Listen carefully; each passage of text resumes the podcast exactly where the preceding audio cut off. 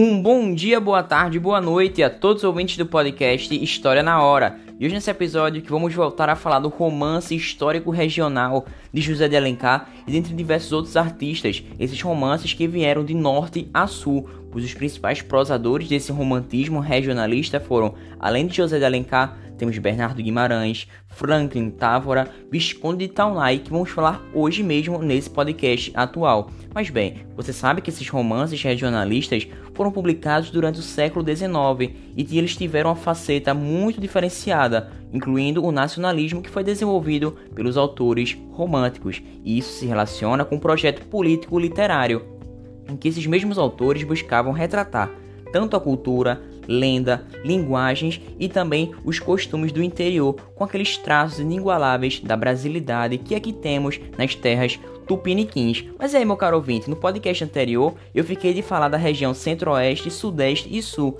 E você está curioso para saber um pouco mais desse regionalismo? Quais são as suas características, suas especificidades, particularidades em cada uma dessas regiões que eu acabei de citar? Bom, é a respeito desse tema que eu quero te convidar para irmos para mais uma viagem no tempo, porque a sua presença é fundamental para que eu possa ter esse desenvolvimento do podcast, porque você estando aqui é algo inenarrável, é um prazer muito grande para mim. Então, vamos a mais uma viagem no tempo, citando agora essas três regiões muito importantes para o romantismo regionalista. Você sabe que esse romantismo regionalista está também muito relacionado com a parte histórica e veremos o porquê adiante nesse podcast. Então vamos nessa, o convite já está feito e essa viagem no tempo já vai acontecer agora mesmo. Bom, então falando um pouco da região centro-oeste, a história do romantismo que relaciona esta mesma região é marcada pela presença de boiadeiros, peões das fazendas, garimpeiros, mas também indígenas. E o escritor Visconde de Taunay, que eu acabei de dizer anteriormente,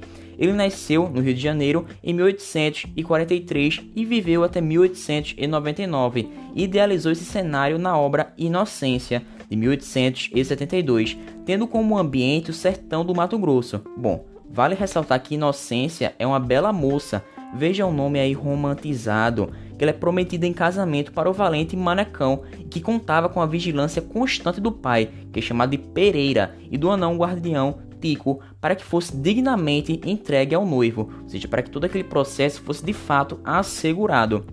Acontece que Inocência fica muito adoentada e o pai viaja para procurar um modo de curá-la. Poxa, como é que eu posso curar minha filha? O que eu posso dar para ela para que ela possa melhorar dessa enfermidade que ela está passando?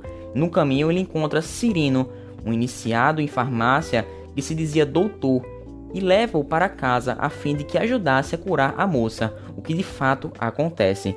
E um trecho da obra é assim: Pobrezinha, por esta não há de vir o mal do mundo. É uma pombinha do céu tão boa, tão carinhosa e feiticeira. Não posso com ela, só o pensar em que tenho de entregá-la nas mãos de um homem, bole comigo todo, e preciso, porém, há anos deveria já ter cuidado nesse arranjo, mas não sei.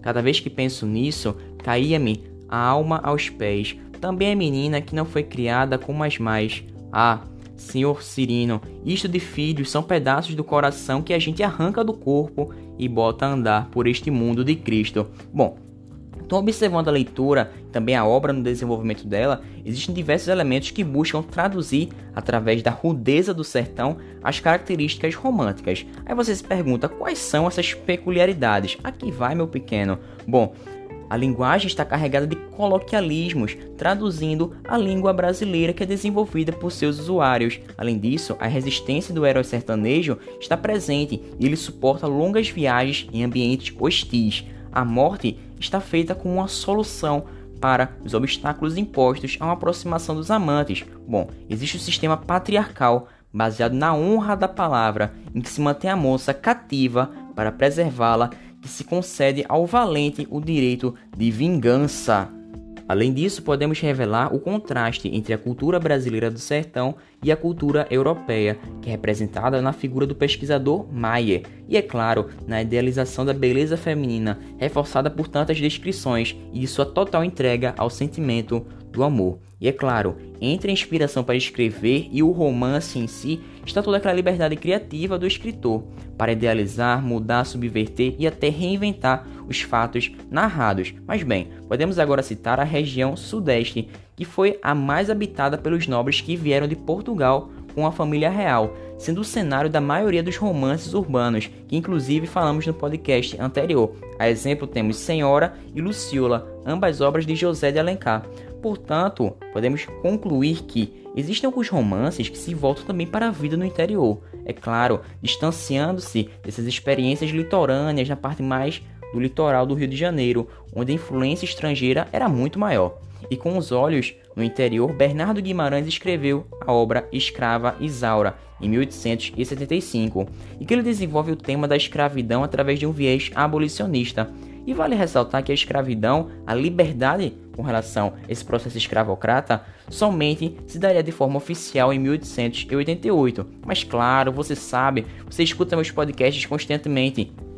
Você percebe também que quando essa abolição aconteceu, pelo menos na teoria, na prática ela não foi efetivada, inclusive até os dias de hoje, porque não temos tantas assistências e políticas públicas a esses povos que sofreram bastante com essa escravidão. E até hoje percebemos tanta segregação social, vemos aí os morros e a distinção com relação aos condomínios litorâneos. Veja só que coisa no nosso Brasil, essa segregação espacial tão vigente na nossa sociedade. Mas bem, voltando agora para a escrava Isaura, essa mesma história se passa em uma fazenda do Vale da Paraíba. Isaura é uma escrava branca, filha do feitor, capataz da fazenda, com uma escrava. Veja que coisa diferenciada. E ela é adotada pela dona da fazenda como uma filha, uma menina que aprende a ler, escrever, tocar piano, falar italiano e francês. No entanto, sua protetora morre se lhe deixar uma carta de alforria. Veja que problema. E a moça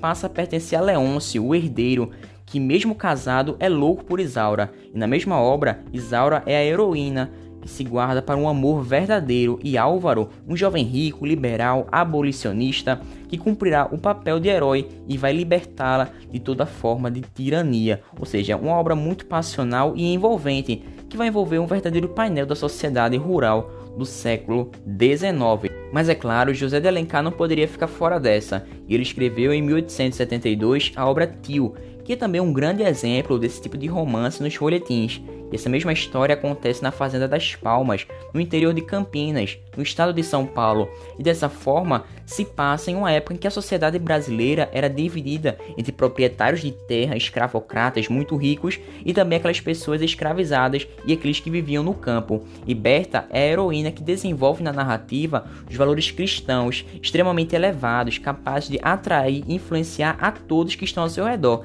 e ela não media nenhum tipo de esforço para fazer o bem. E o romance retrata uma vida marginalizada também de alguns negros na senzala, e o quanto o dinheiro e a condição social eram fatores de impedir a união entre as pessoas. Então, o que eu acabei de dizer anteriormente, o dinheiro, a segregação social ainda continuam presentes nos dias atuais, e tal recorte financeiro também é mantido em O Tronco do IP de 1871, outra obra de José de Alencar, que retrata a decadência da economia cafeeira e a opressão de um sistema econômico escravocrata. E a história se passa na fazenda Nossa Senhora do Boqueirão, no interior do Rio de Janeiro, no interior fluminense. E, após a morte misteriosa do proprietário da fazenda, uma, um amigo assume as dívidas, herda a terra. Entretanto, o filho desconfia sobre toda essa situação da fazenda também da morte do pai. Ele acredita que elas tinham sido forjadas por esse amigo e acaba cultivando um ódio crescente pelo homem. Porém, ele é traído pelo coração e acaba se apaixonando por uma das filhas dele.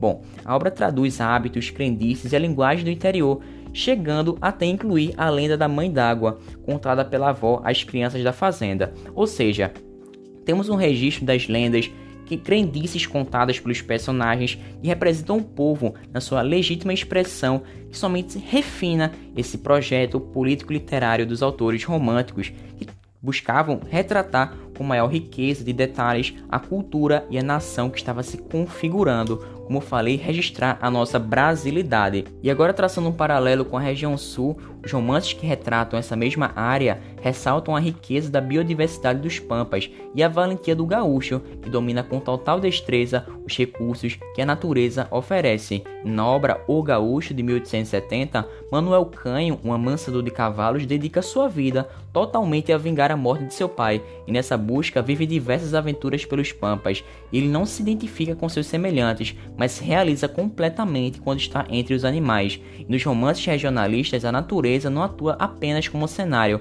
mas tem uma parte determinante na caracterização dos personagens. E do mesmo modo, essa integração entre o ser humano e a natureza demonstra uma forma nativista de desenhar o brasileiro do interior, sendo uma estratégia para encontrar o homem puro, o bom selvagem, capaz de compor esse cenário nacional, através de um inventário multifacetado dos tipos locais. Essa mesma proposta regionalista se estendeu por todas as áreas do Brasil, todas as regiões brasileiras. Bom, inclusive eu quero trazer um trecho da obra O Gaúcho para você, que eu vou ler agora mesmo. Então vamos nessa. Cada região da Terra tem uma alma sua, raio criador que lhe imprime o cunho da originalidade a natureza infiltra em todos os seres que ela gera e nutre aquela seiva própria, e forma assim uma família na grande sociedade universal. Quantos seres habitam as estepes americanas, sejam homem, animal ou planta, inspiram nelas uma alma pampa. Tem grandes virtudes essa alma. A coragem, a sobriedade e a rapidez são indígenas da savana. Nenhum ente, porém, inspira mais energeticamente a alma pampa do que o homem, o gaúcho. De cada ser que povoa o deserto, toma ele o melhor. Tem a sua velocidade da ema, ou da coça, os brios do cossel e a veemência do touro. O coração fê-lo a natureza franco e de descortinado com uma vasta coxilha. A paixão que o agita lembra os ímpetos do furacão. O mesmo bramido, a mesma pujança, a esse turbilhão de sentimento era indispensável a amplitude do coração. Imensa como a savana, tal é o Pampa.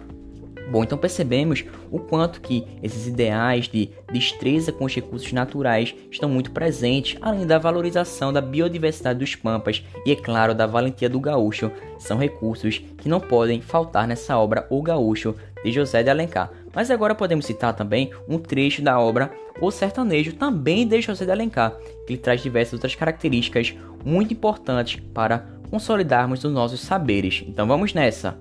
O sertanejo José de Alencar. Esta imensa campina, que se dilata por horizontes infindos, é o sertão de minha terra natal.